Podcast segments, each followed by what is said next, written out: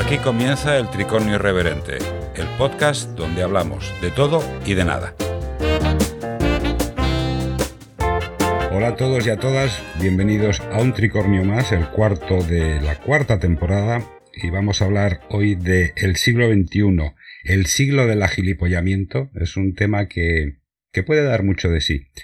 Y vamos a presentar directamente a nuestros invitados, Paloma Rivas, ella es psicóloga. Hola Paloma. Hola, buenas tardes. ¿Qué tal? ¿Cómo estamos? Aquí Encantada de participar nuevamente y además en un, digamos, bueno, en un podcast o debate bastante interesante en este caso. Aquí sufriendo con el, con el sonido, que no veas tú lo que me está haciendo pasar esto. Y también tenemos a Nicolás Ureña, él es sociólogo. Hola Nicolás, ¿qué tal estás? Hola, buenas, buenas a todos y a todas. Nada, encantado de estar aquí y para tratar un tema tan controvertido como el agilipollamiento.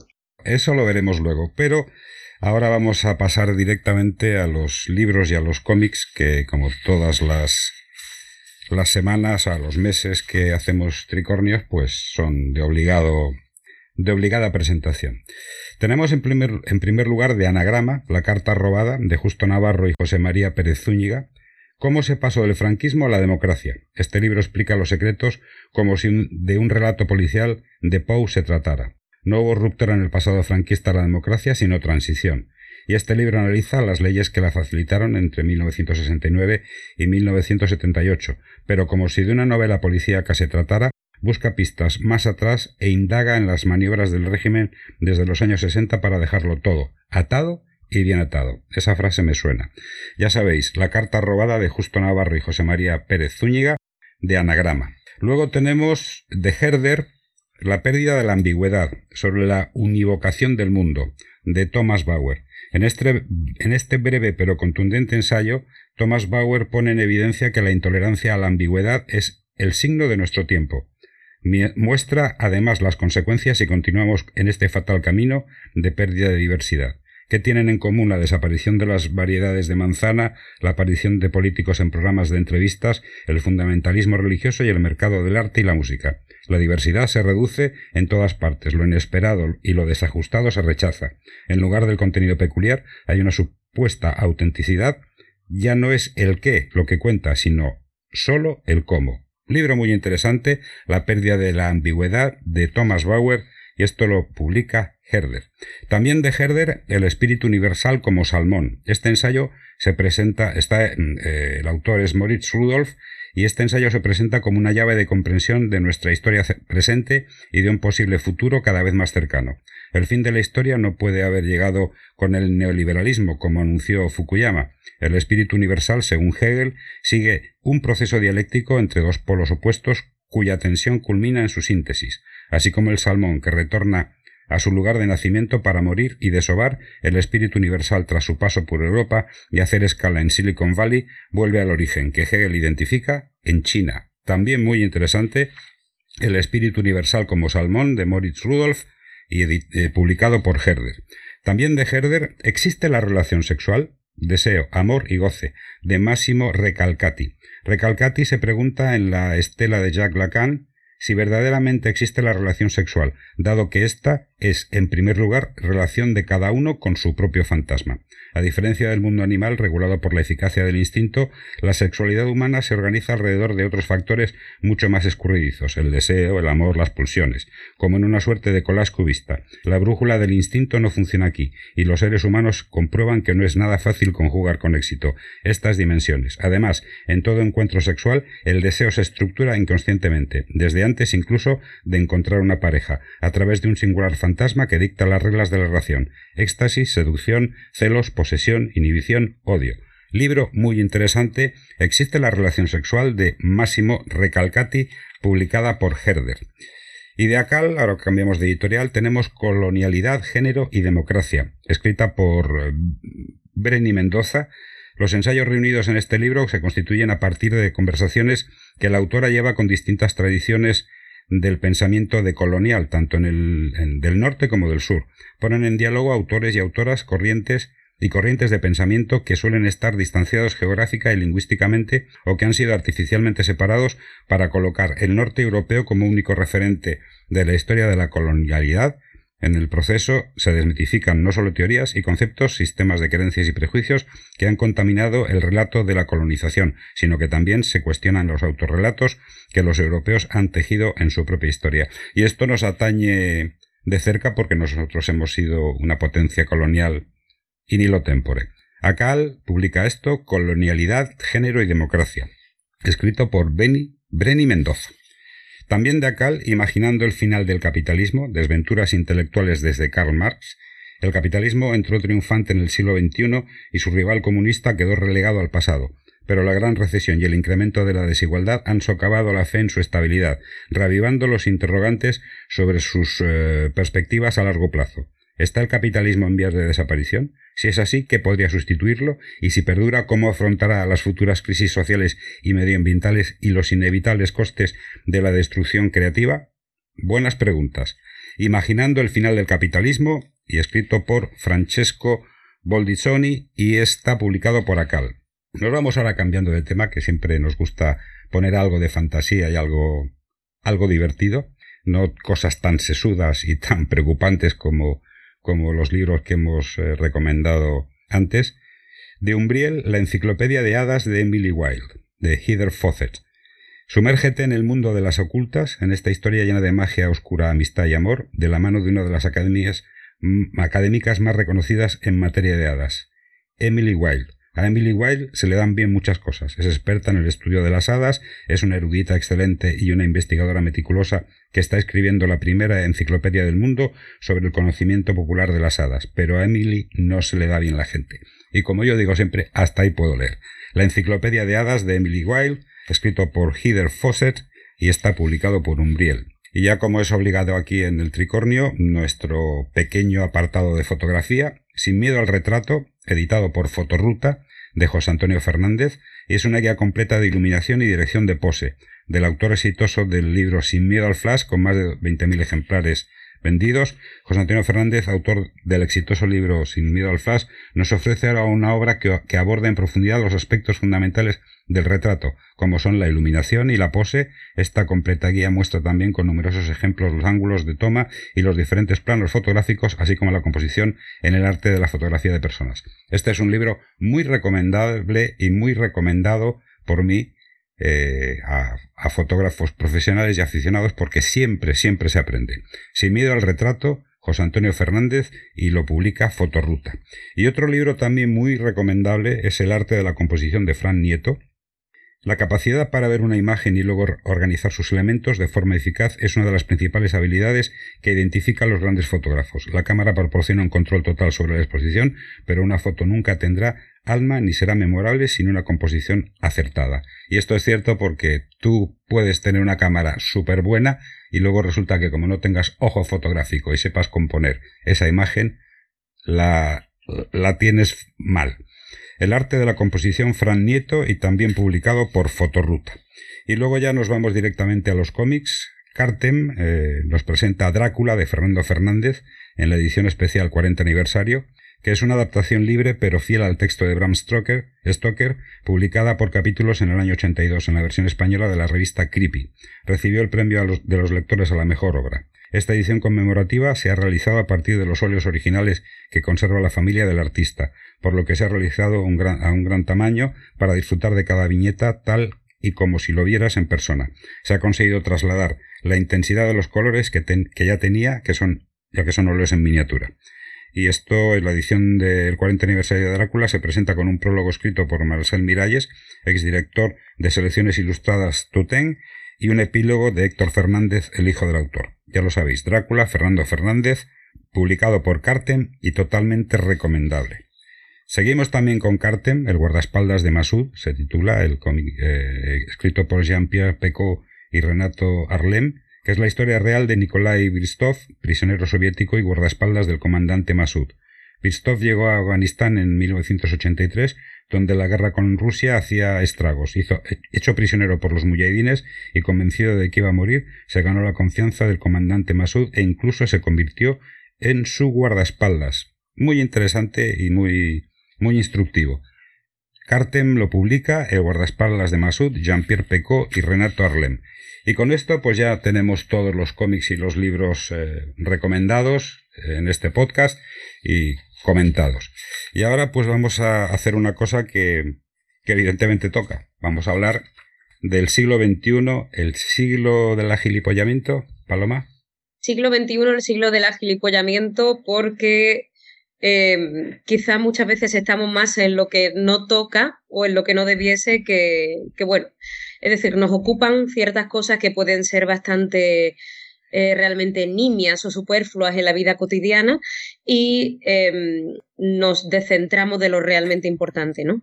Nicolás, ¿estamos en el siglo del agilipollamiento?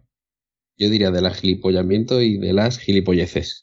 Porque, como bien comentaba Paloma, eh, está un poco desenfocado en la necesidad material, la, las necesidades básicas y estamos un poco eh, encasillados en cuestiones demasiado abstractas, como convertirnos en gente de éxito, ser en TikTok o alcanzar eh, la máxima felicidad posible en el menor tiempo posible y cuestiones que nos vuelven un poco, yo diría, más invertebrados y más gilipollas.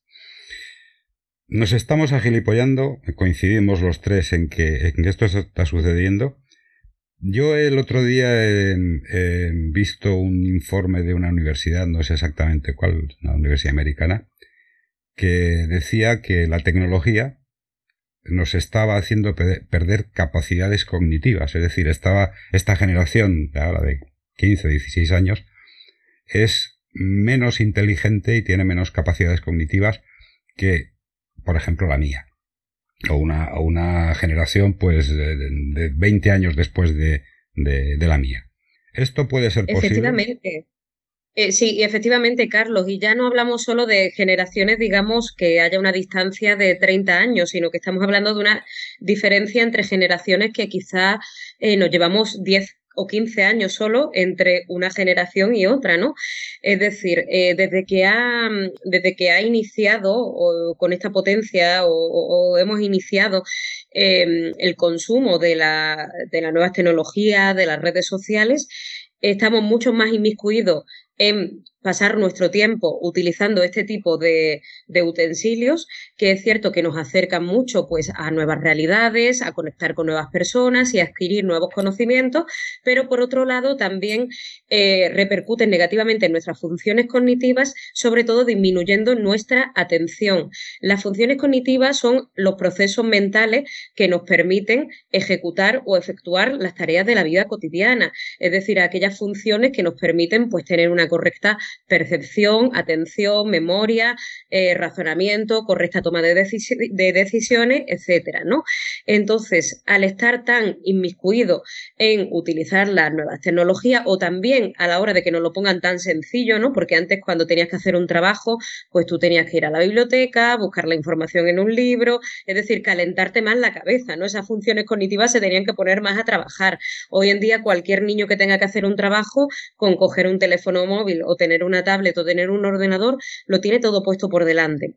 Entonces, eh, también, digamos, el canal de razonamiento eh, es como mucho más corto, ¿no? Es decir, acceden a la información de forma mucho más sencilla y por lo tanto no tienen que em, tejer estrategias para llegar a esa información.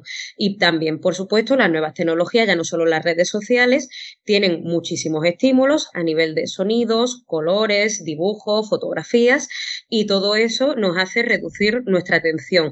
Queremos también em, calmar nuestras necesidades en menor plazo aún.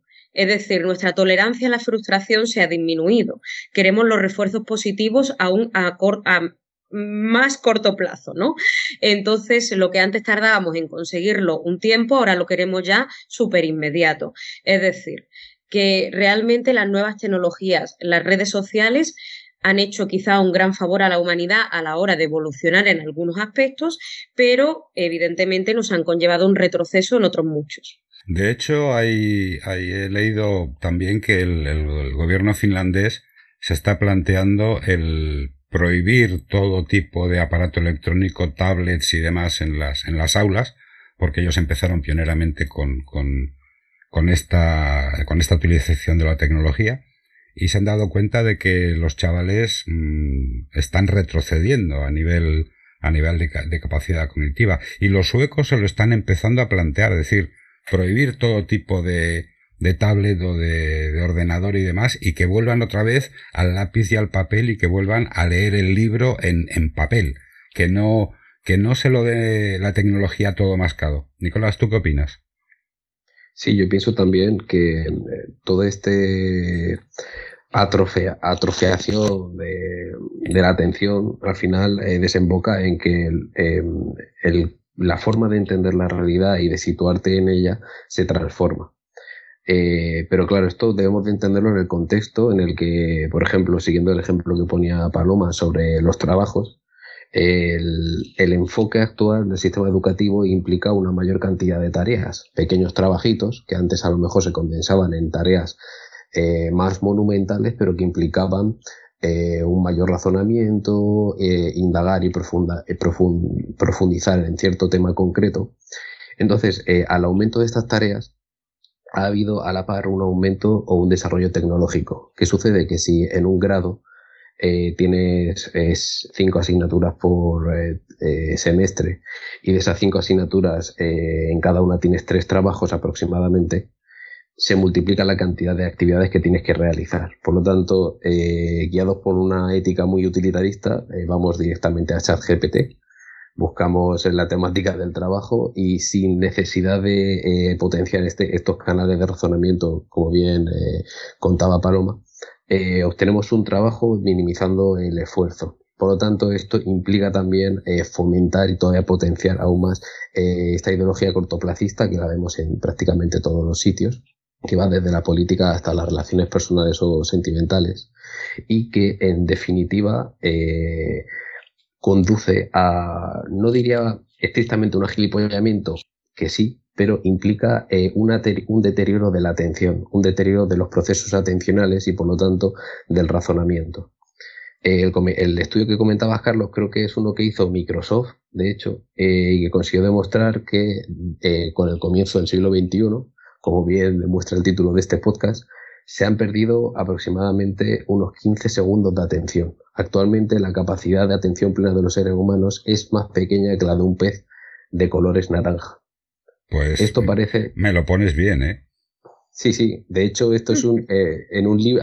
Se desarrolla esta idea en un libro que es fantástico y también lo recomiendo a la audiencia, que se llama La civilización de la memoria de pez comienza siendo muy, muy directo, eh, achacando la, culpa a la tecnología y además eh, luego va desgranando todavía que eh, todo este desarrollo tecnológico se hace desde una ausencia total de ética por parte de los desarrolladores. De hecho, el libro es un gran ejemplo de multitud de testimonios de desarrolladores tecnológicos, incluso uno de ellos que se llamaba Tristan Harry, creo que recordar, o sí, creo que era Tristan Harry, que era de, Google, era el director de ética, dimitió porque eh, la propia compañía estaba únicamente enfocada en captar la atención de la gente, dándole prácticamente igual el deterioro de sus capacidades cognitivas, yo diría que también generando un impacto en, en la dimensión física de los cuerpos y sobre todo una atrofiación de las relaciones sociales. Yo quiero, preguntaros una cosa que a mí me, me está dando vueltas en la cabeza. ¿La juventud actual es más inteligente que generaciones anteriores? Porque una cosa es capacidad cognitiva y otra cosa es inteligencia. ¿También se ha deteriorado la, inteligencia con todo este eh, retroceso en las capacidades cognitivas, Paloma? Bueno, pues según dicen los estudios, sí. De hecho, eh, bueno, el último que leí eh, uno, de ellos, ¿vale? Eso de, que es de UNICEF, em, ya no solo hablan de que probablemente el CI se ha deteriorado o no se ha incrementado desde 1970 en adelante. Entonces estaríamos hablando de unas cuantas generaciones, ¿no? O que nos mantenemos en el mismo CI. Pero bueno, más allá del coeficiente intelectual o del coeficiente intelectual, eh, lo que aquí a mí me parece bastante preocupante es realmente la capacidades funcionales que tienen las personas en la vida cotidiana, ¿no? Es decir, porque en el CEI eh, medimos muchas cosas. No solo medimos si la persona biológicamente tiene la capacidad de tener un CI superior o no que su padre, sino también eh, la capacidad a la hora de relacionarse con los demás, la inteligencia emocional. Entonces, en el CI realmente, en un buen CI o en un buen estudio de CI, evaluaríamos muchas cosas, ¿no? En una buena inteligencia del ser humano evaluaríamos muchas cosas. ¿Cuál es el kit de la cuestión aquí? Que UNICEF, que era lo que iba anteriormente, eh, dice reseña a fecha actual eh, que uno de cada tres menores tiene un problema de adicción a las nuevas tecnologías.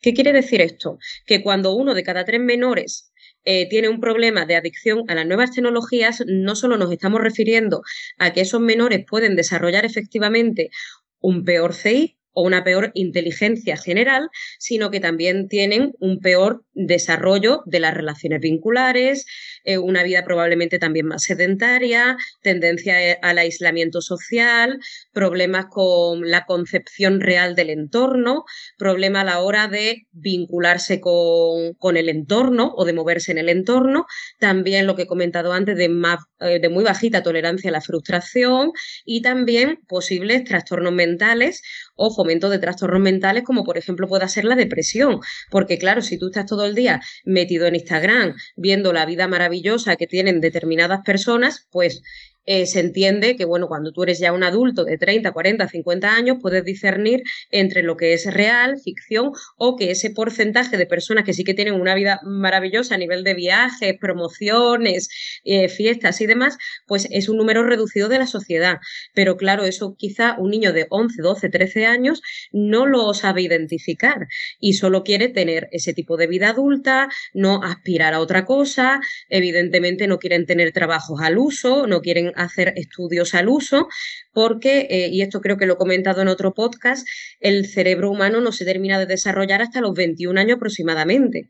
Entonces, si estamos alterando la conciencia del menor, pues probablemente ese neurodesarrollo vaya a ser peor, más retrasado en el tiempo, si es que llega a un nivel de madurez como en anteriores generaciones, y además le estamos eh, digamos, fomentando el tener un problema de adicción y no solo a las nuevas tecnologías, sino un problema de adicción a cualquier cosa, porque el canal, digamos, dopaminérgico de, bueno, eh, digamos, el, el, canal dopaminérgico que por ausencia o por superproducción de dopamina te engancha hacia algo, esto se puede extrapolar de la adicción a las nuevas tecnologías a otro tipo de adicciones y además, pues eso, le estás creando una y realidad social total y absoluta.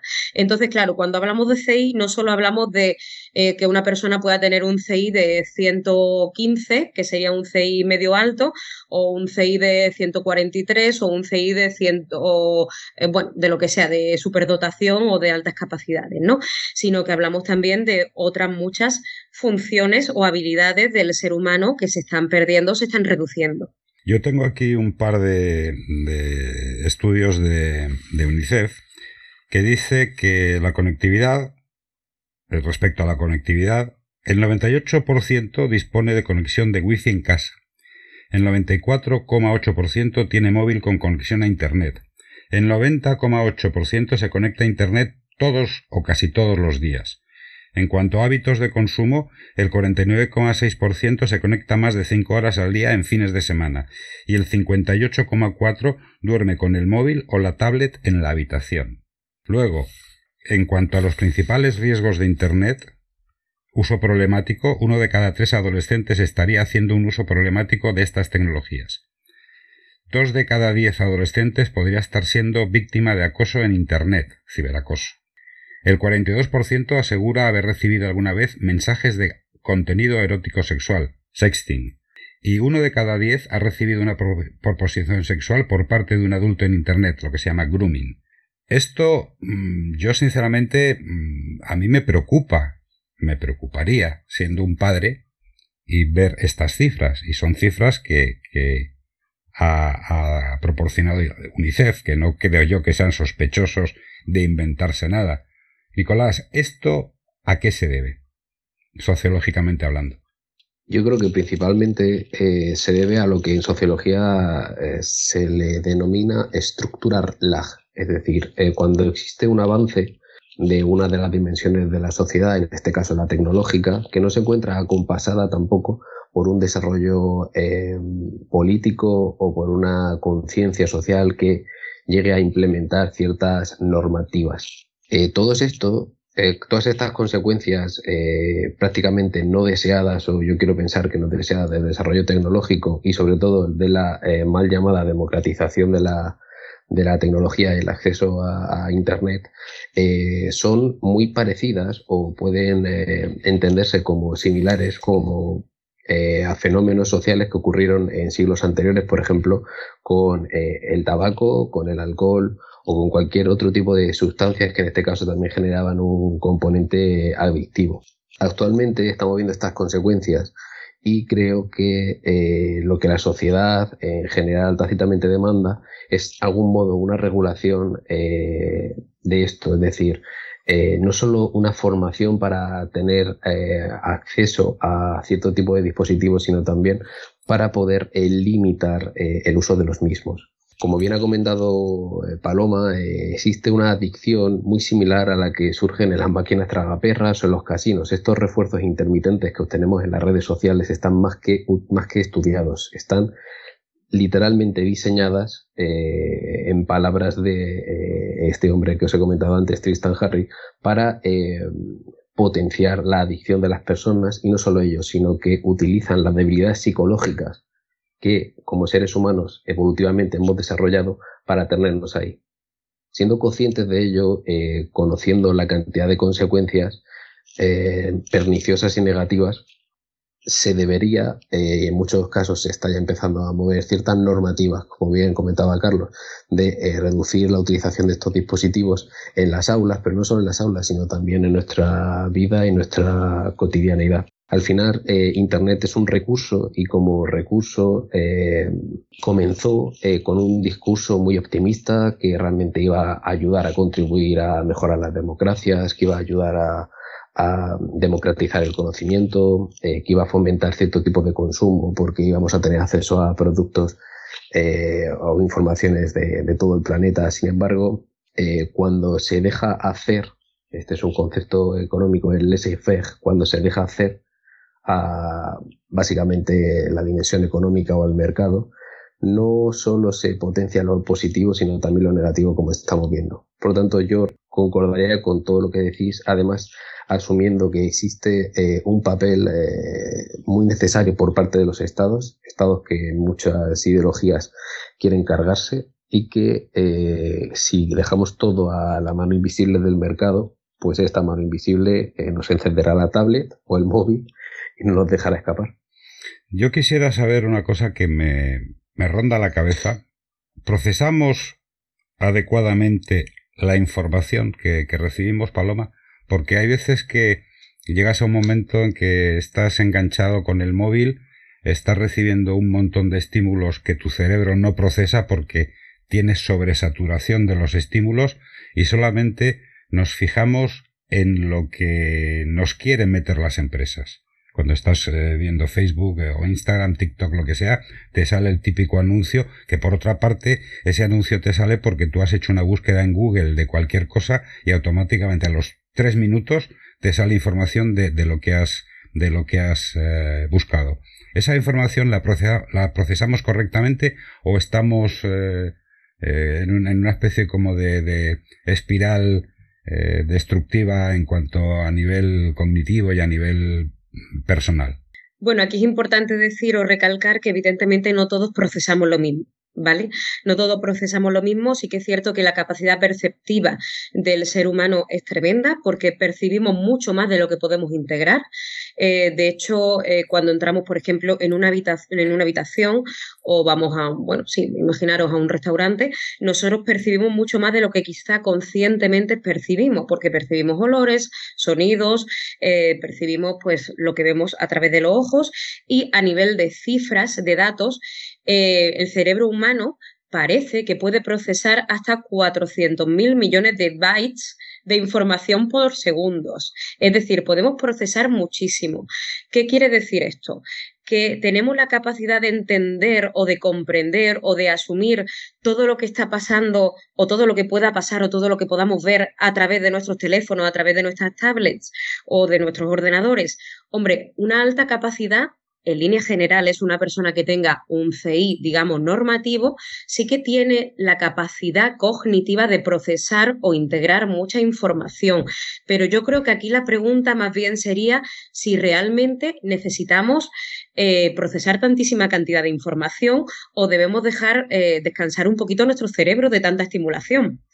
Creo que esta pregunta sería casi más interesante, ¿no? Porque la capacidad cognitiva quizás sí que la tenemos, o por lo menos de procesar o de integrar muchísimo, pero necesitamos tanta cantidad de información porque hay gente muchísima gente que está utilizando el ordenador, el teléfono y la, y la tele al mismo tiempo. Es decir, realmente necesitamos esto. Por supuesto, evidentemente, cuanto eh, o sea, cuanto más digreguemos la atención, pero ya no solo en las nuevas tecnologías, sino en lo que sea, menor capacidad atencional vamos a tener sobre una tarea. Es decir, si yo pretendo hacer cinco cosas a la vez, evidentemente no la voy a hacer con la misma calidad que si estoy atendiendo solo a una. Eh, yo voy a poner aquí de manifiesto un poco la tarea, la importancia de la tarea de las personas que se dedican al control aéreo estas personas, ¿por qué cobran tantísimo? Porque de hecho es un trabajo que está muy bien remunerado. Pues evidentemente porque tienen que focalizar mucho la atención a la tarea que se les demanda. ¿Vale?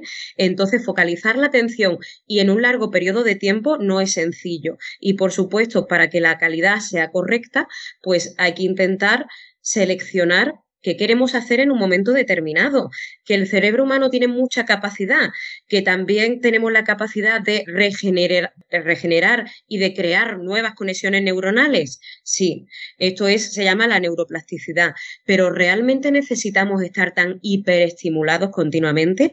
Y además, bueno, yo estoy hablando desde una perspectiva adulta. Si hablamos desde una perspectiva infanto-juvenil o adolescente, eh, pues estaríamos hablando de que efectivamente los niños los adolescentes tienen menos capacidad de integración y de procesamiento que un adulto al uso o un adulto, digamos, con una inteligencia normativa. Entonces, bueno, aquí habría pues también que preguntarse eso. ¿Los menores tienen la capacidad real de integrar o de procesar todo lo que ven? Pues aquí la respuesta sería que probablemente no, porque si los adultos quizás sí, los menores todavía no, porque su cerebro no ha alcanzado el nivel de madurez de un adulto. Y también porque los eh, niños y los adolescentes se encuentran en Internet con muchísima información que ni siquiera saben qué significa, ¿no? Es decir, nosotros nos metemos, por ejemplo, en un artículo eh, me da igual, de cualquier periódico, ¿no? El País, El Mundo, El Diario Sur, me da exactamente igual. Te metes en Internet en un artículo de un periódico, ¿no? Efectivamente te sale un montón de spam, tema de viaje, de tienda de ropa, de tal.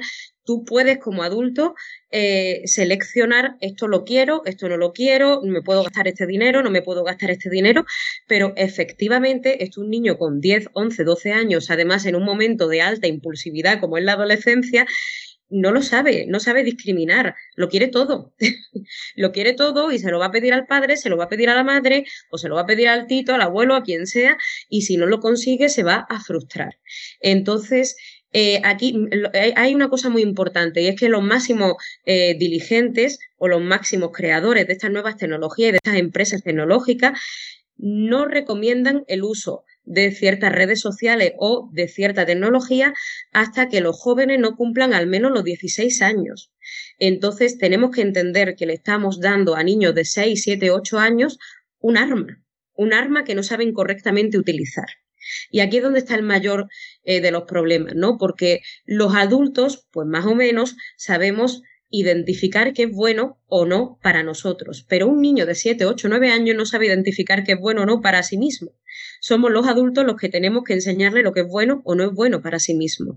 Y además, si al niño desde los dos años lo estamos callando, dándole el teléfono o lo estamos callando en las reuniones sociales, eh, dándole la tablet para que no nos incorpie, pues evidentemente también estamos enseñando a ese niño de que, digamos, la una forma buena de comportarse es estar enganchado a la pantalla.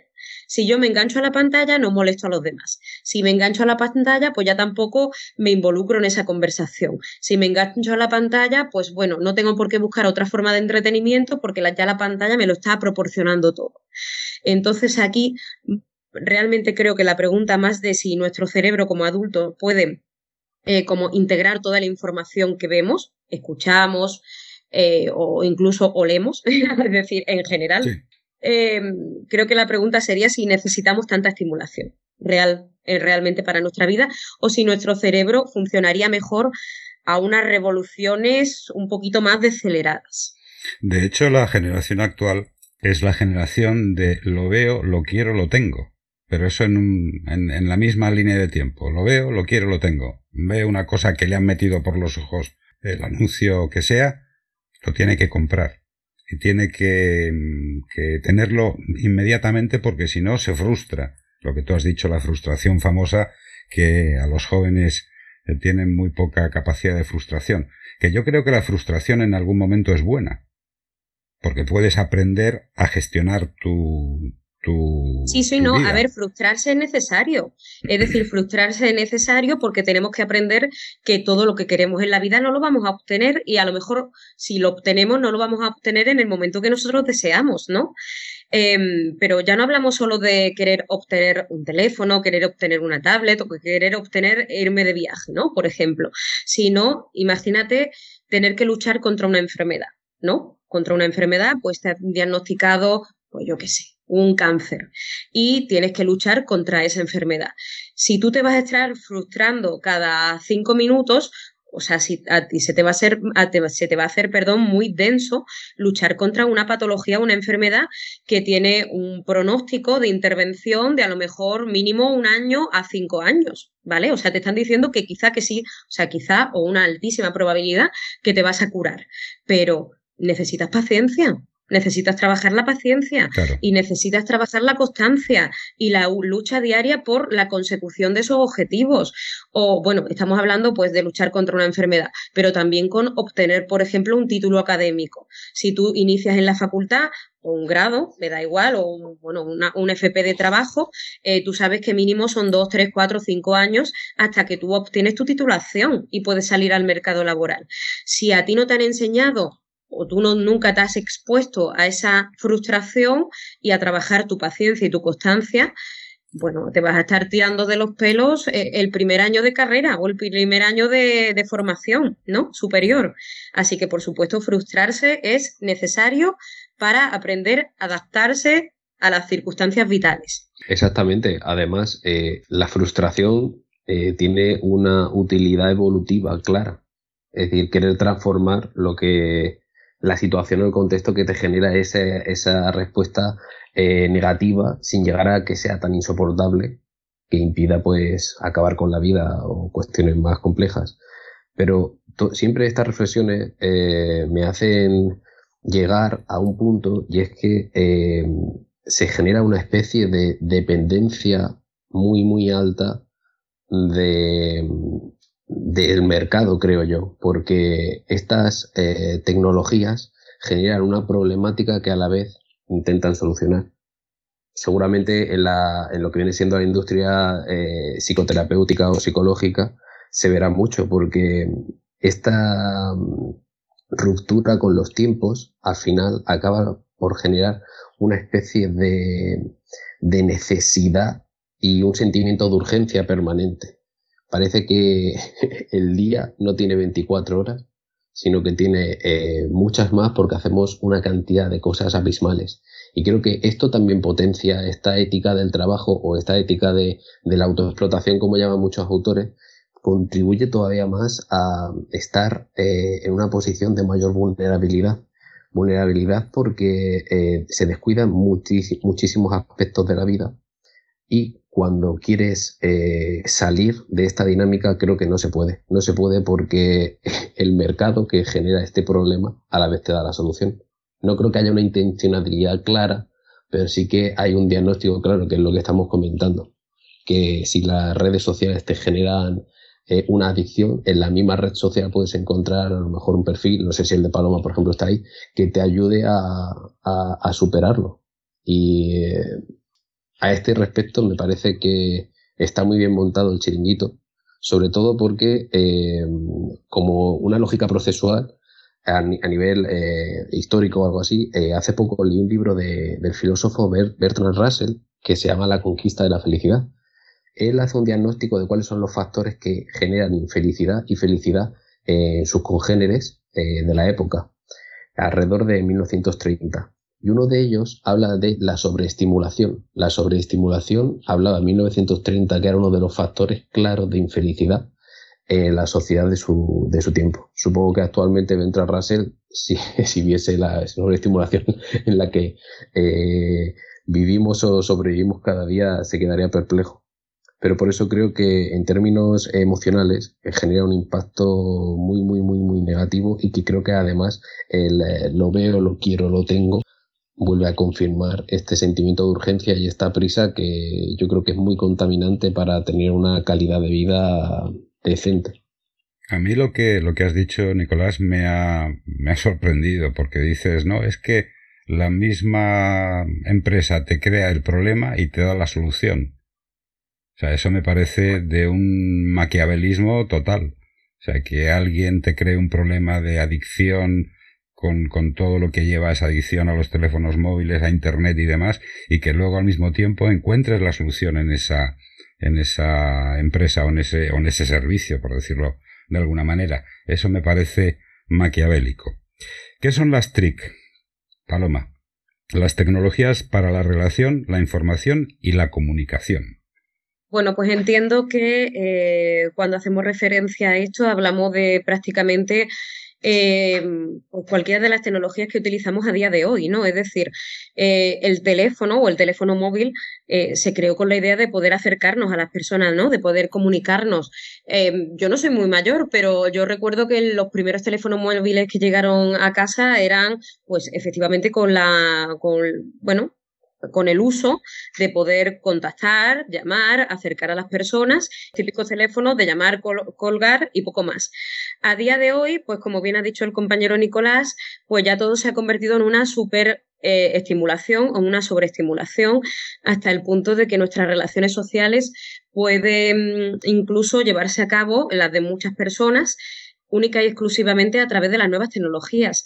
Todas las nuevas tecnologías nos permiten comunicarnos, nos permiten eh, contactar con personas que estén en cualquier parte del mundo, tener diálogos, conversaciones, traducir las conversaciones. Em, bueno, a ver, yo creo que no hay que demonizar tampoco las nuevas tecnologías porque efectivamente nos han proporcionado cosas muy buenas, ¿no? Como efectivamente esto, acercarnos a otros seres humanos, poder tener un contacto con otras realidades, enterarnos también de lo que pasa en otros lugares del mundo. Eh, eso también puede ayudar a fomentar la empatía, a fomentar, eh, bueno, o a luchar, ¿no? Contra el racismo, o a luchar contra, bueno, contra diferentes em, circunstancias sociales que antes eran más discriminatorias pero hay que hacer un buen o un correcto uso de las nuevas tecnologías para que éstas no nos engullan y nosotros pues efectivamente las utilicemos o las gestionemos eh, como consideremos más propicias para nosotros. Entonces, eh, a tu pregunta, ¿qué son estas nuevas tecnologías o estos métodos de comunicación? Pues prácticamente todo lo que estamos utilizando en la vida cotidiana, ¿no? Desde el teléfono, la tablet, las redes sociales, eh, la televisión, cualquier método comunicativo que nos acerque, que nos contacte con otras personas aquí sería pues un poco el plantearse eso, cómo lo estamos utilizando y si esto nos está haciendo en algunos casos más mal que bien o más bien que mal. Nicolás. Pues eh, estas TRIC eh, deben de verse como medios. Por ejemplo, actualmente estamos utilizando una videollamada para realizar este podcast. Sí. Pero en la actualidad muchas veces se confunde con fines en sí mismos. Es decir, cuando se entiende eh, que Instagram es un medio para entretenerse, para buscar información, para publicitarse, y que no es en sí mismo un fin. Es decir, eh, ahí es donde radica creo que la diferencia. Obviamente no hay que demonizar las nuevas tecnologías en absoluto, ni las nuevas ni las antiguas, porque un polígrafo también es tecnología y nos ha ayudado muchísimo. Sin embargo, eh, una de las cosas muy diferentes o diferenciadoras con eh, distintos procesos tecnológicos, desarrollo tecnológico de, la antigüedad es que muchas de las tecnologías actuales se amparan en eh, el ser social que todas las personas llevamos dentro. Necesitamos comunicación, necesitamos sentirnos apoyados e incluidos en la sociedad en la que vivimos. Como bien ha comentado antes Paloma, muchas de las tendencias actuales de la juventud, aunque también se ven en perfiles de personas con edades más avanzadas, es un aislamiento. Paradójicamente, estas personas se aíslan para incluirse socialmente en nuestro grupo de referencia o para tener una sensación de inclusión social a través de las redes sociales. Esto genera una distorsión total de las TRIC. Aquí no son un medio, sino un fin en sí mismo. La gente no se encuentra conectada, sino que se encuentra desconectada en la realidad offline, en lo material, en, en el tacto, en el roce pero se encuentra conectada en una entelequia, en una cosa abstracta que es Internet. Y eh, si rizamos todavía más el rizo, tú cuando te está contestando tu pareja, tu madre, un amigo a un WhatsApp, lo está haciendo ella, pero realmente no es ella, es eh, un texto que ha pasado por un montón de filtros y queda ahí. Por lo tanto, eh, estas TRIC obviamente eh, contribuyen eh, muchísimo a generar avances tecnológicos significativos. Por ejemplo, la inteligencia artificial se está aplicando en el tema de la salud, por ejemplo, para mejorar los diagnósticos de radiografía, STAC, por contraste de imagen, y están generando una revolución en este sentido que seguramente prolongará la vida y salvará la vida de mucha gente pero también se está utilizando para crear armas y armas, eh, como bien comentaba Paloma, que vuelven más vulnerable a la gente, porque esta inteligencia artificial también eh, configura los algoritmos, eh, publicita ciertos productos y al final genera a nuestra medida perfecta pequeñas cárceles en las que nos ubica, como son por ejemplo los teléfonos móviles o las redes sociales. No quiero que se entienda estas cárceles con un aspecto negativo, de que coartan nuestra libertad o no nos dejan salir o no, me refiero a cárceles porque eh, esta eh, por ejemplo, utilizando el ejemplo de Twitter, ahora la mal llamada X, eh, se producen ciertos ecosistemas que fomentan cierto tipo de pensamientos, sesgos de confirmación que producen a largo plazo eh, conductas impulsivas y también en multitud eh, de casos una distorsión total de la realidad. Porque si tú únicamente te relacionas con un algoritmo que es Twitter, en el que ves siempre el mismo tipo de opiniones, puede llegar, puedes llegar a creer que, no sé, eh, tu partido político va a ganar sí o sí las elecciones, porque todo el contenido que ves en Internet te refiere a esta idea que quiere eh, potenciarte porque realmente lo único que interesa es tu atención. Estas tricks nos han ayudado y han facilitado la vida muchísimo, pero también han generado lo que actualmente se conoce esta economía de la atención, que es un poco mm, generar eh, redes para atrapar a la gente, telarañas en las que conseguir que la gente se encuentre ya no atenta, sino que utilice estas, estos medios, sí que creo que muchas veces se creen como medios, para evadirse de la realidad. Multitud, seguramente todo el mundo nos ha pasado y nos pasará probablemente hoy o mañana o ayer, de coger el móvil y estar como lobotomizado, utilizándolo y, y de momento despertar y decir, pero ¿qué he estado viendo? Esto es un martillo pilón de información que nos va permeando la sesera o nuestra conciencia y que al final, como hemos estado hablando y como la evidencia científica atestigua y demuestra, deteriora nuestras capacidades. Por lo tanto, habrá que plantearse realmente un debate de si estas TRIC, estas tecnologías, eh, ayudan o ayudan, sí, pero también generan un efecto negativo muy importante. Por lo tanto, yo sigo abogando por una regulación de estas consecuencias no deseadas o instrumentalizadas para otros fines. Tú te has referido antes. Nicolás, ay, perdón, Carlos. Eh, quería eh, añadir una cosa brevemente. También, como ha dicho Nicolás, que hay una palabra ahí muy importante, ¿no? El tema de la vulnerabilidad.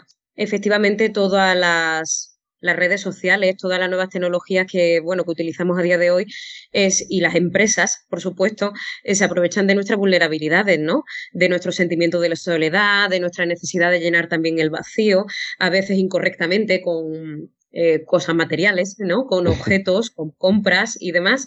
Y efectivamente, bueno, y es dado el caso también de, de, personas que se sienten mucho más cómodas relacionándose a través de las pantallas que relacionándose de cara a cara, ¿no? En el cara a cara de una, bueno, una relación eh, vincular al uso, ¿no? O una relación social al uso. Eh, ¿Por qué? Porque a través de las nuevas tecnologías pues pueden medir más qué dicen, qué comunican, cómo se muestran a través de filtros, a través de, imágenes retocadas.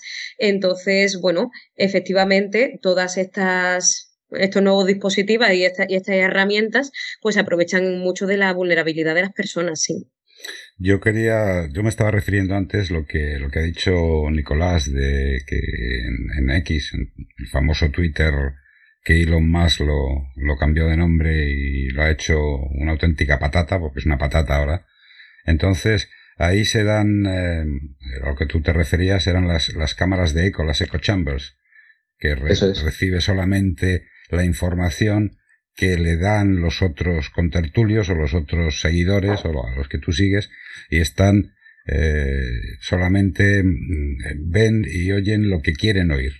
Que eso para mí es muy peligroso, porque lo que es interesante es tener diversidad de opiniones, diversidad de, de conceptos y que tú los veas y pienses, razones y digas, pues esto me interesa o no me interesa. Pero en una, en una cámara de eco son eh, 500, 1000, 2000, 5000, 10000, los que sean, y están diciendo todos lo mismo. Lo que tú te has referido a que mi partido político va a ganar porque sí, pero es por, porque lo dicen ellos.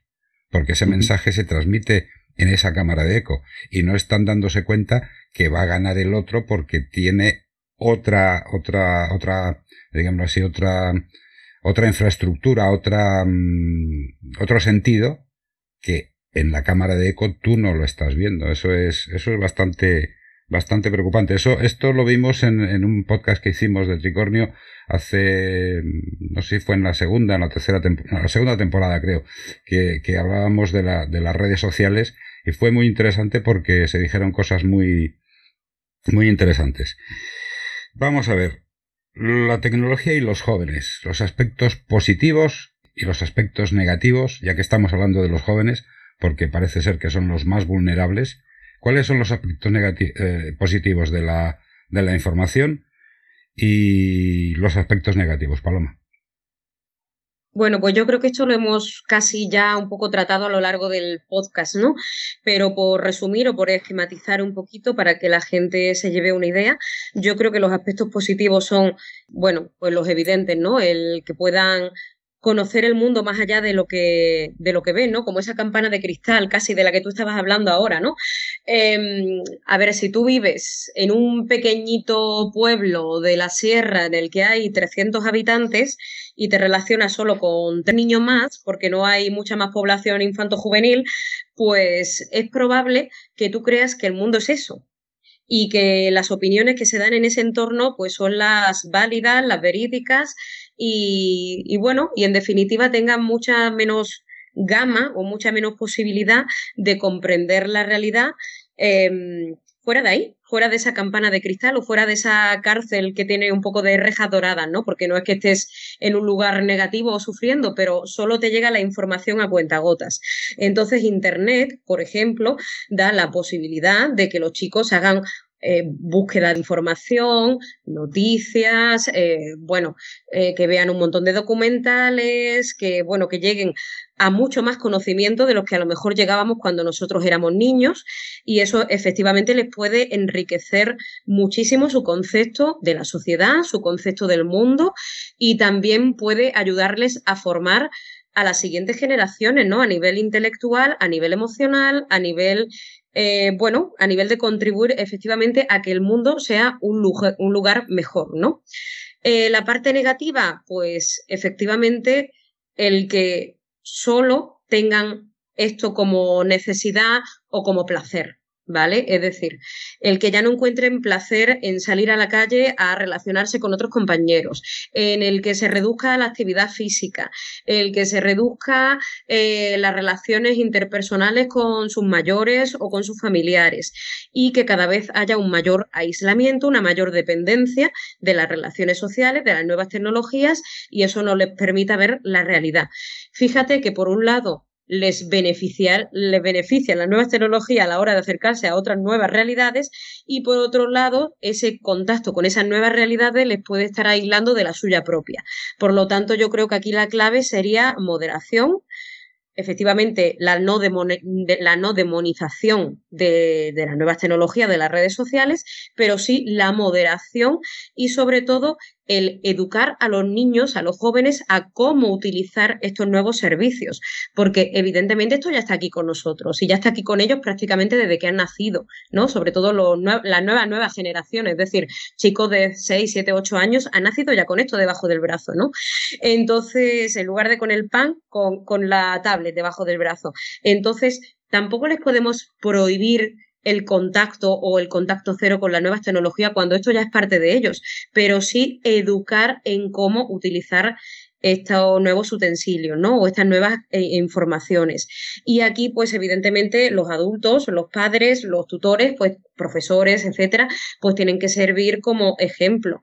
No vale de nada que tú le digas al niño, no, de lunes a viernes no vamos a utilizar el teléfono, eh, solo lo vamos a utilizar los fines de semana, por ejemplo, para ver eh, documentales en YouTube, pero el padre esté todo el día con el teléfono enganchado delante del niño y no esté prestando atención a una conversación que pueda tener con su hijo, ¿no? O no, pueda, no preste atención a las demandas que su hijo tenga en directo, realmente hacia el adulto, ¿no? Así que, bueno, creo que eso sería un resumen de qué es lo positivo, lo negativo y la palabra clave, las palabras claves, educación y moderación. Nicolás. Respecto a lo positivo, eh, coincido con Paloma de hecho, creo que eh, en las nuevas tecnologías y el, acceso a Internet han abierto un horizonte de posibilidades increíbles.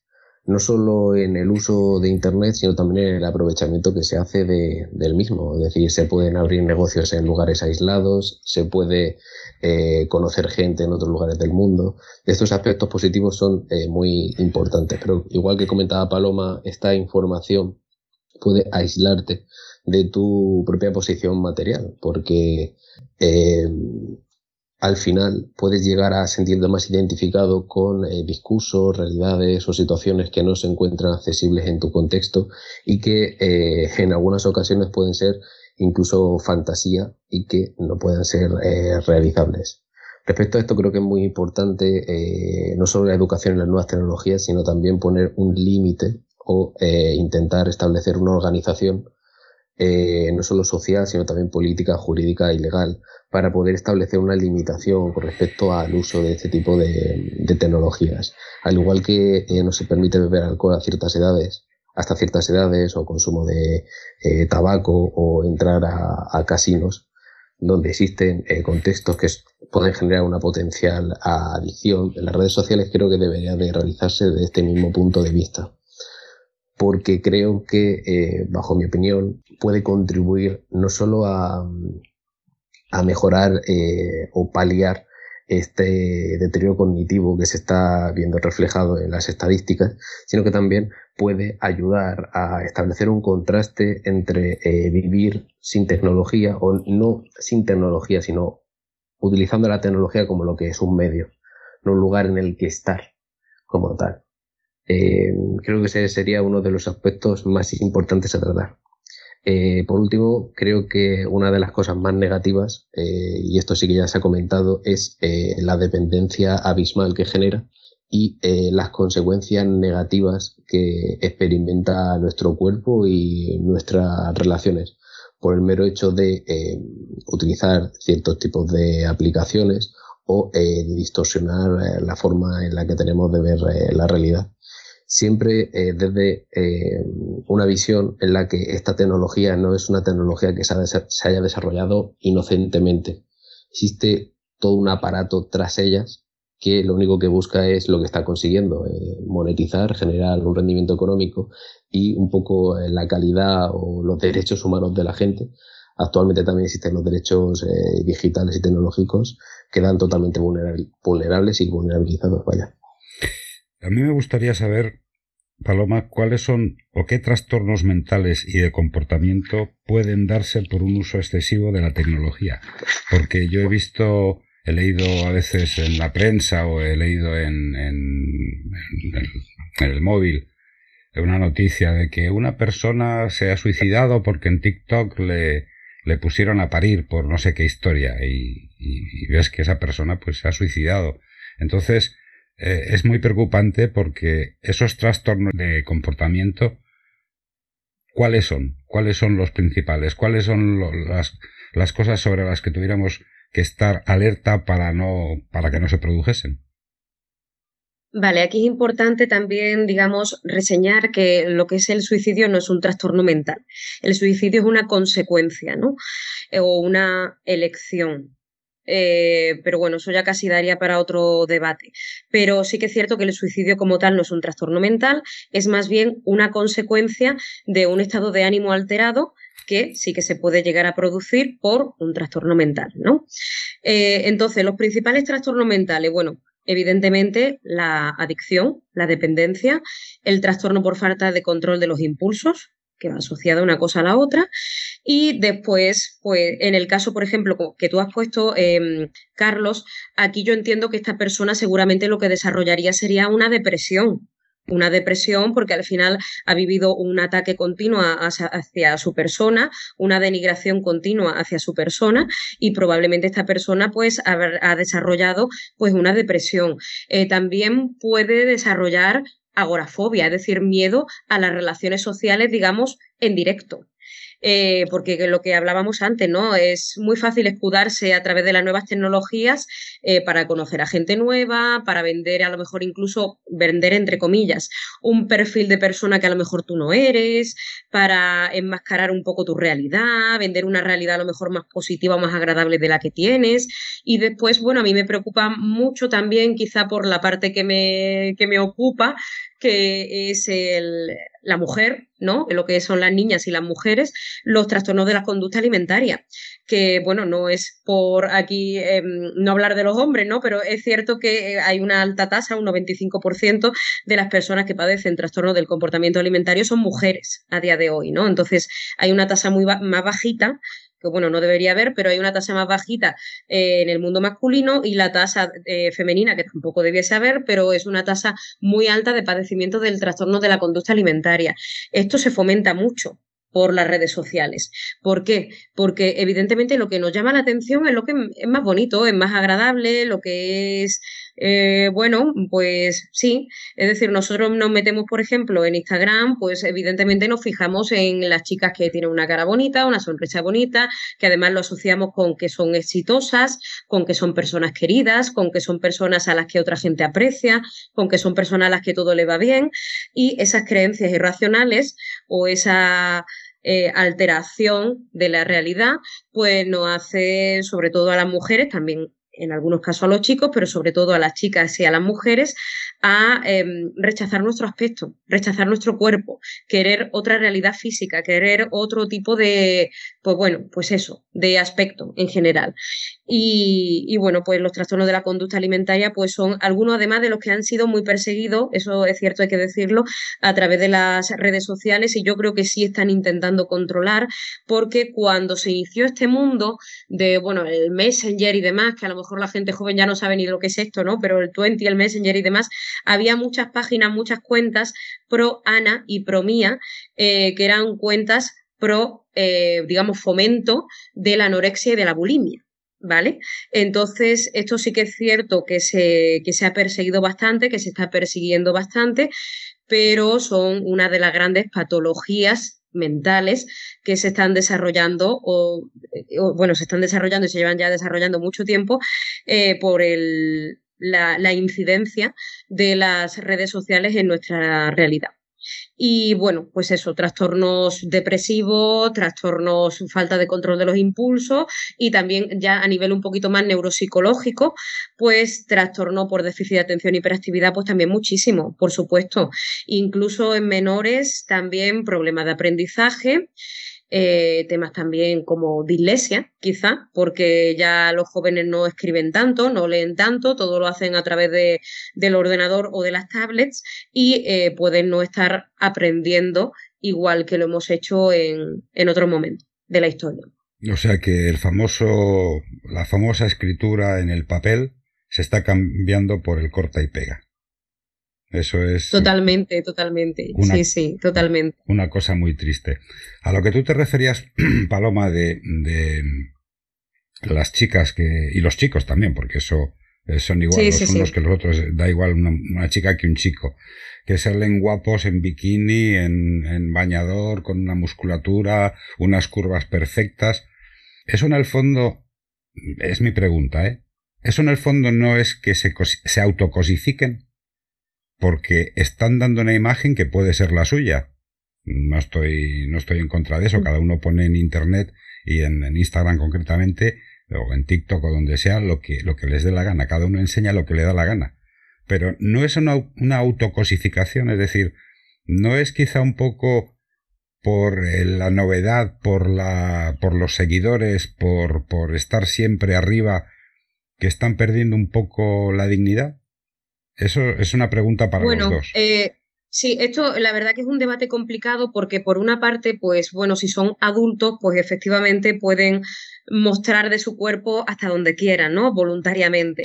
Pero por otro lado, sí que es cierto que muchas de estas personas al final se convierten en un producto de marketing, ¿no? Entonces, quizás sí que yo estoy de acuerdo contigo en que puede haber una autocosificación, pero por otro lado yo creo que muchos de ellos son conscientes de que se están cosificando, pero tienen beneficios directos, como por ejemplo tener eh, una remuneración económica a esa autocosificación, porque claro, si tú ganas dinero a través de eso, las marcas además te promocionan, vas a buenos eventos, conoces a gente interesante y no tienes que estar trabajando en un supermercado de 9 a 6 de la tarde para ganar mil euros, pues oye, a lo mejor es que esa autocosificación le sale rentable a muchas personas, ¿no? Entonces, eh, claro, esto es un debate, esto es un debate a ver, yo entiendo que si hablásemos con una persona que es, por ejemplo, Instagramer, pues te diría que no se están cosificando porque ellos voluntariamente están mostrando hasta donde quieren mostrar. Y probablemente si estuviéramos hablando de un afectado de trastorno de la conducta alimentaria por eh, visualizar mucho a este tipo de perfiles, pues a lo mejor sí te dirían que después de una intervención psicológica han llegado a la conclusión de que es una cosificación del cuerpo humano. Es complicado, es complicado, pero aquí yo creo que la clave es importante em, de que si se hace esto, es decir, de que si tú muestras tu cuerpo, lo hagas con conciencia de lo que eso pueda llegar a implicar y sobre todo siendo adulto, que es que eh, vemos a mucha gente menor de edad mostrando su cuerpo hasta, bueno, hasta límites insospechados y los padres no son ni conscientes de el contenido que suben a las redes sociales sus hijos y sus hijas, ¿no? Entonces esto sí que es tremendamente peligroso. Esto sí que es tremendamente peligroso porque esa información se queda ahí, puede ser tomada por, bueno, pues personas canallas o con problemas de salud mental serios y, eso es pues tremendamente peligroso tanto para la autoestima como para la integridad de ese, de ese menor. Así que, que bueno, mm, es, un, es un debate, es un debate extenso, Carlos, pero sobre todo hay que intentar proteger a los menores. Yo creo que aquí la clave sobre todo es intentar proteger a los menores, ¿no? Y aparte de eso, que se utilicen las redes sociales con moderación. Pero ¿quién modera al que pone las cosas en, redes sociales? Si no le modera un adulto, lo que tú has dicho antes, Paloma, si no le modera un adulto o un profesor o alguien de su entorno que tenga dos, dos dedos de frente y con respecto a, la monetización que hacen los, em, los adultos que enseñan lo que quieren, yo siempre digo que sarna con gusto no pica. Y tienen, hay que tener su, su conciencia de que están siendo utilizados y están siendo eh, vendidos como un producto de marketing porque hay una empresa que le interesa patrocinar esto y es así. Nicolás, ¿tú qué opinas? Pues eh, ligado a lo que decís, eh, actualmente, eh, sobre todo en los estudios, remarcan que los jóvenes lo que quieren ser son influencers. o líderes de opinión, al final figuras mediáticas de este mundo digital, muchos, muchos de ellos con los que han nacido. Por lo tanto, al final, el cosificarse es instrumentalizarse para obtener estatus, prestigio o, de algún modo rentabilidad económica, como estamos hablando. Por lo tanto, al final, lo que siempre se busca con esto es que los demás te reconozcan. Es decir, necesitas eh, como decía eh, un sociólogo francés, necesitas ser visto para existir. Entonces, muchas veces, si no estás en redes sociales, es que no existes, no existes. O sea, necesitas mostrarte de algún modo para poder, eh, de algún modo, marcar la constancia de que no solo estás existiendo, sino que estás haciendo cosas, estás yendo de viaje, estás comiendo en sitios eh, chulos o de los que quieres presumir, quieres presumir de un plato, de cualquier eh, tipo de, actividad que hagas. Por lo tanto, al final eh, se establece una especie de mercantilización, y ahora explicar esto de la intimidad. Mercantilización por lo que, porque lo que haces es compartir tu intimidad a cambio de un reconocimiento de ella, a cambio de likes, a cambio de seguidores, que en multitud de casos tienen una aspiración pues profesional, es decir, quieren de algún modo vender su intimidad para obtener, como bien dice Carlos, sarna con gusto y poder vivir de ello. Porque además, ligado con esto que estamos hablando de eh, la dificultad que están teniendo las nuevas generaciones para hacer frente a la frustración, a las cuestiones a largo plazo, el esfuerzo, eh, trabajar en la obra cada vez está siendo un destino menos interesante. Eh, trabajar en la hostelería está siendo un destino menos interesante y al final la promesa actual que mueve a multitud de personas que hacen esto son dos. Una, eh, pues poder intentar dedicarse a ello porque, joder, quien no quiere vivir de postear ciertas fotos o de tener una vida eh, entretenida. Y eh, la segunda es que las alternativas de éxito, pues muy pocas de ellas no pasan actualmente por tener una alta visibilidad en redes sociales. Hay otra cosa que a mí me,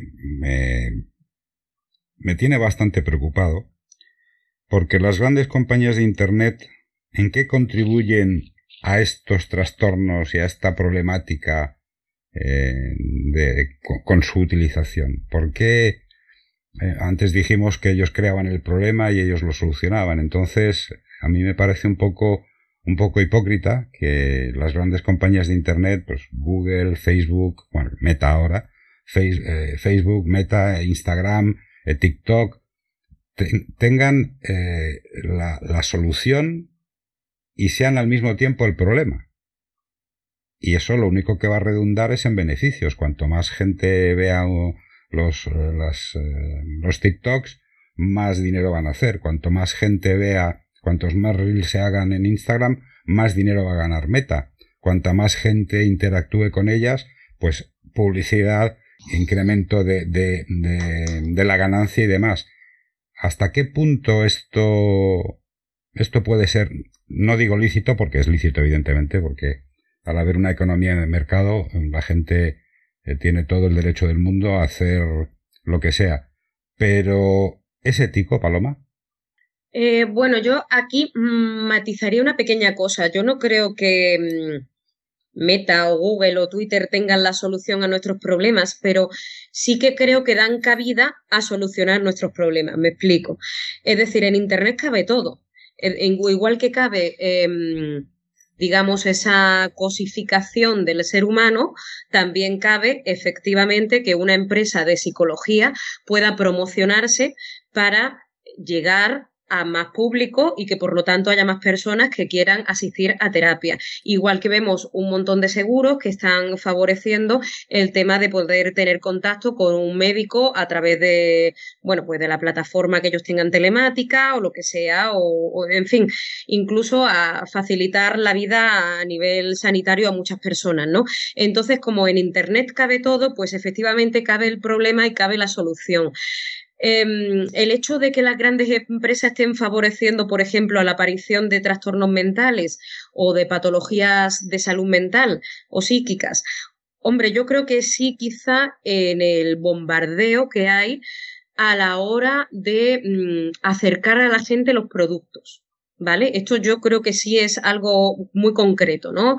Eh, como comentábamos antes, tú te metes a, ver, a leer un artículo del periódico que sea y está completamente repleto de 10.000, eh, que si ropa, que si productos alimentarios, que si viajes, que si restaurantes, que es decir, hay un montón de publicidad. Al final acabamos picando en esa publicidad porque, eh, bueno, porque dice, bueno, mira qué, qué ropa más bonita, la voy a mirar, a ver qué precio tiene, a ver qué esto, a ver qué lo otro. Al final todos caemos y todos picamos. Y eso sí que es cierto que nos lo está poniendo delante eh, lo que es esta infraestructura, ¿no? Eh, antes, a lo mejor las personas que no tenían internet o que no tenían acceso a internet, pues cuando necesitaban un pantalón, iban a la tienda y se compraban el pantalón. Ahora mismo tenemos 10.000 millones de pantalones a un clic. Entonces, claro, eso sí está favoreciendo a que lo queramos todo de forma más rápida, a que queramos más, a que queramos pues sí, más y asumimos que más va a ser mejor y que nos va a satisfacer y que nos va a dar, nos va a proporcionar la felicidad.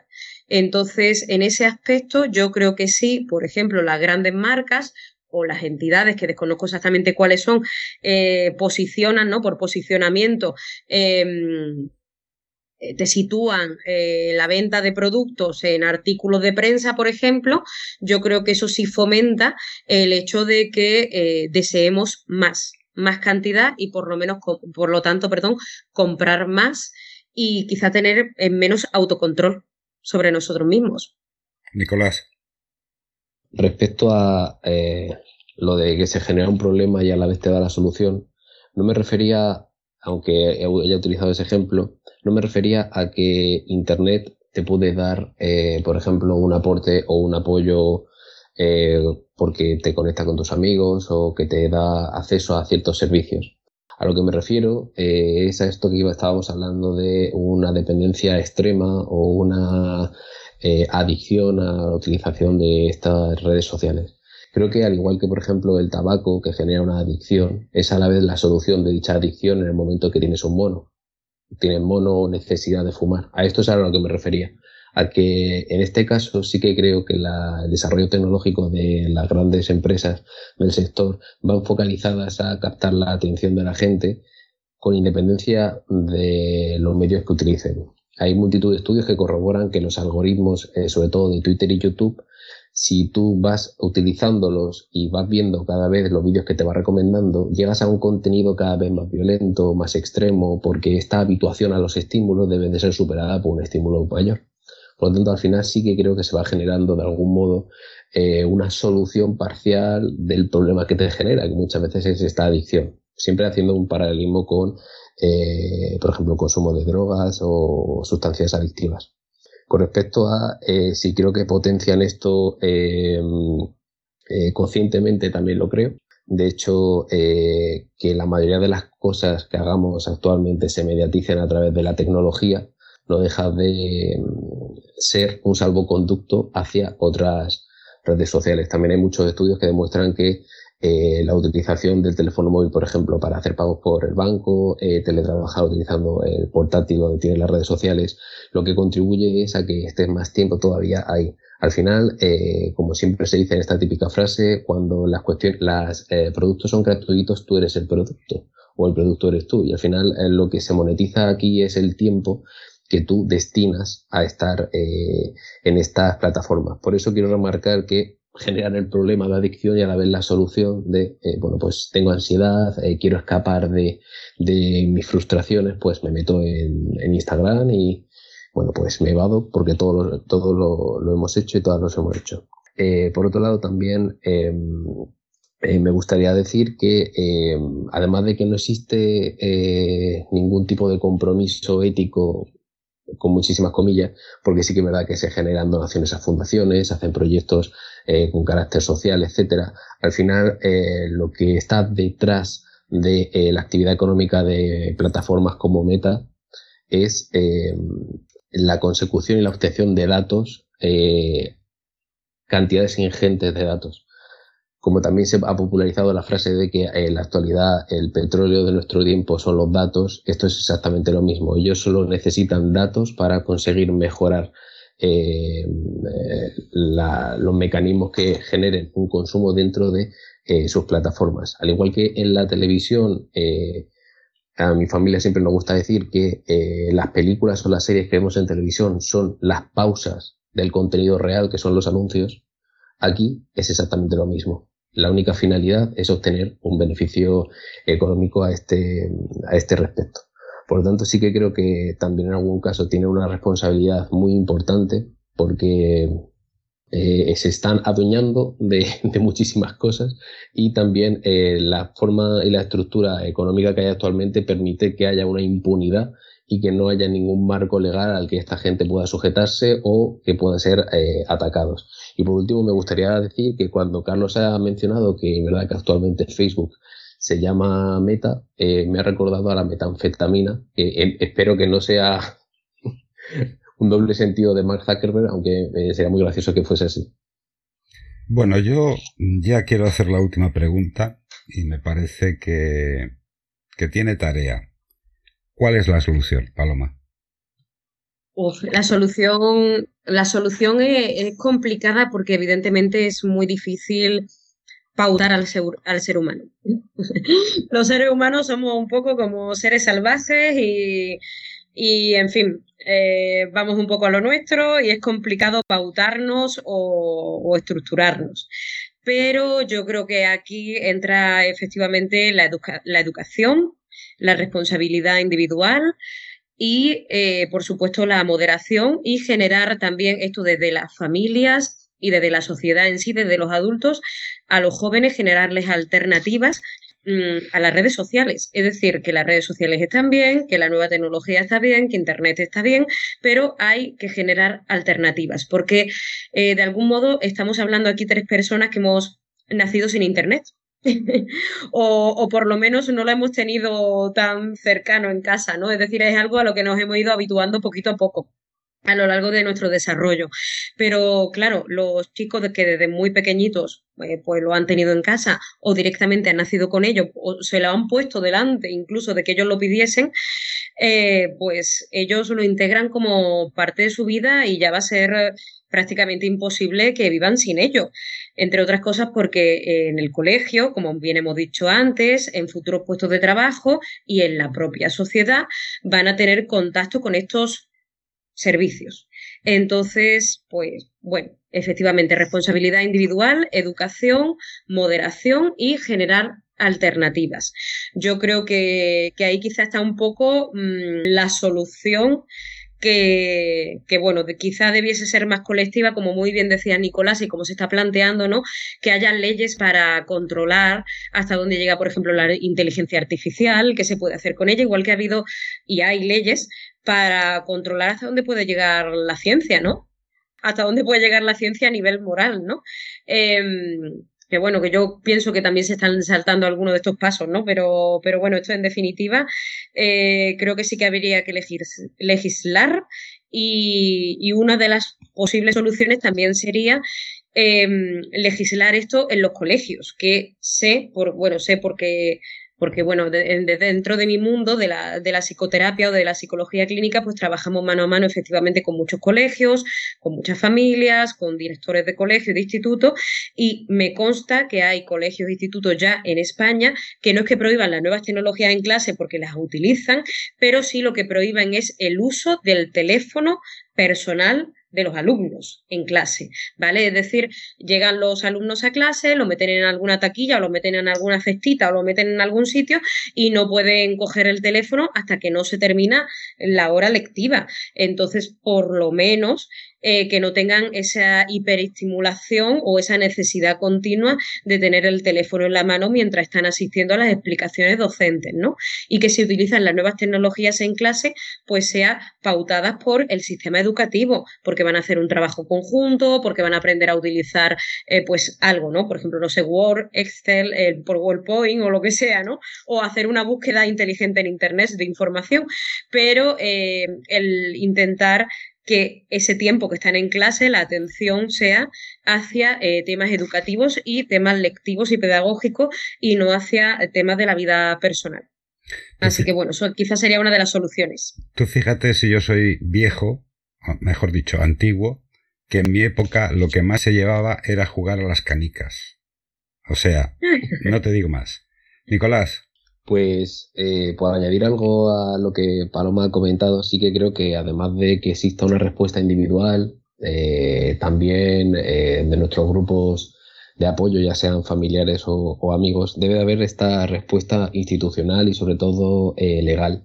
Creo que debe de existir en este tiempo en el que lo único que se busca es la expansión y el crecimiento permanente de las economías como única salvoconducto, creo que debería de establecerse ciertas limitaciones.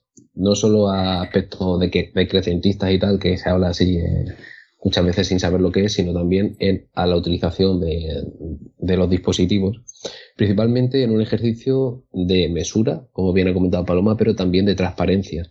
Es decir, eh, todos y todas estamos utilizando dispositivos y redes sociales que en la mayoría de los casos no son públicos los algoritmos o las inteligencias artificiales por las que se guían.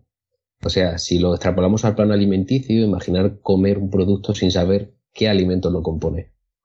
Esto es exactamente lo mismo. Estamos eh, estructurando y guiando nuestra vida por dispositivos que no conocemos cómo están guiados. Y sí que es cierto que a lo mejor yo ni nosotras que estamos aquí seríamos capaces de entender cómo funciona el algoritmo, pero sí que eh, gente apta y capacitada podría decirnos cómo funcionan y cuáles son realmente las finalidades y la utilidad. Creo recordar, y no sé si ya se ha incorporado en TikTok, pero querían poner eh, un número, un, aviso cuando llevases un cierto número de deslizadas en la propia aplicación. Porque esto había, se había demostrado que ayudaba a no utilizar, eh, a no utilizarla desde un punto de vista tan abusivo.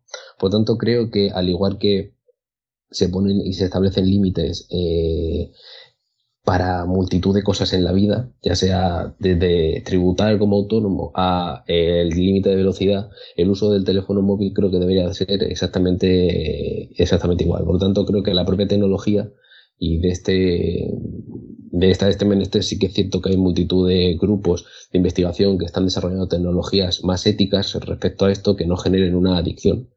Eh, básicamente lo que están haciendo son tecnologías aburridas, que sean utilitaristas, como una calculadora. O sea, no, sé si alguno de los presentes ha utilizado una calculadora para entretenerse o la ha usado solo para hacer un cálculo. Pues a este respecto sí que creo que la, tecnología debería de vincularse a un marco legal eh, que volviese mucho más eh, inutilizable, por decirlo de algún modo, o menos entretenida la tecnología, para, por lo tanto menos adictiva. Y nada más añadir que, que en la calle se está muy bien, y que, bueno, que aunque llevemos el teléfono móvil, creo que no hay nada que se pueda comparar con un abrazo o con una buena charla o un buen apretón de manos o un beso en la mejilla. Porque aunque las nuevas tecnologías amplíen nuestra realidad, al final estamos constreñidos a lo material. Estamos en nuestra casa, estamos en nuestro salón y de ahí no nos podemos escapar, por mucho que ahora Meta quiera inventar unas gafas de realidad, que esto ya va a ser la distorsión total. Pero bueno, eso da para quizás otro podcast. Pues eh, esto se acabó. Yo os doy las mis gracias más encarecidas, Paloma. Bueno, pues muchas gracias. Y por finalizar, pues como muy bien decía el compañero Nicolás, ¿no? Que eh, tenemos que humanizarnos un poquito más. Quizá tenemos que humanizarnos un poquito más, efectivamente. Y vincularnos y relacionarnos y, bueno, pues vivir, vivir, que las nuevas tecnologías, las redes sociales, pues pueden estar muy bien, pero la vida en directo está mucho mejor. está todavía mucho mejor. Así que nada, muchas gracias por, por este ratito tan entretenido y espero que, este debate, que esta charla le pueda servir a, nuestros oyentes. Muchas gracias. Nicolás, muchas gracias también a ti. Eh, sí, yo también he estado muy eh, entretenido con esto, y aunque lo vayan a escuchar por las nuevas tecnologías, espero que a lo mejor esto les ayude también a despegarse de ellas, porque como bien dice Paloma, la vida en directo eh, y la vida con textura, contacto, eh, se, se, experimenta de un modo que yo creo que actualmente todavía nada, ningún invento del ser humano es comparable a ello. Así que nada más que añadir y totalmente agradecido de que podáis contar conmigo. Bueno, pues ya a nuestros oyentes lo que siempre les digo, que saben que nos encontrarán en la web del tricornioirreverente.com este episodio con todos los libros y cómics que hemos recomendado. También nos encontrarán en iVox, en Spotify y en esta temporada estamos metiendo los podcasts también en YouTube. Gracias otra vez a los dos y a los oyentes lo que siempre les digo, cuidaos.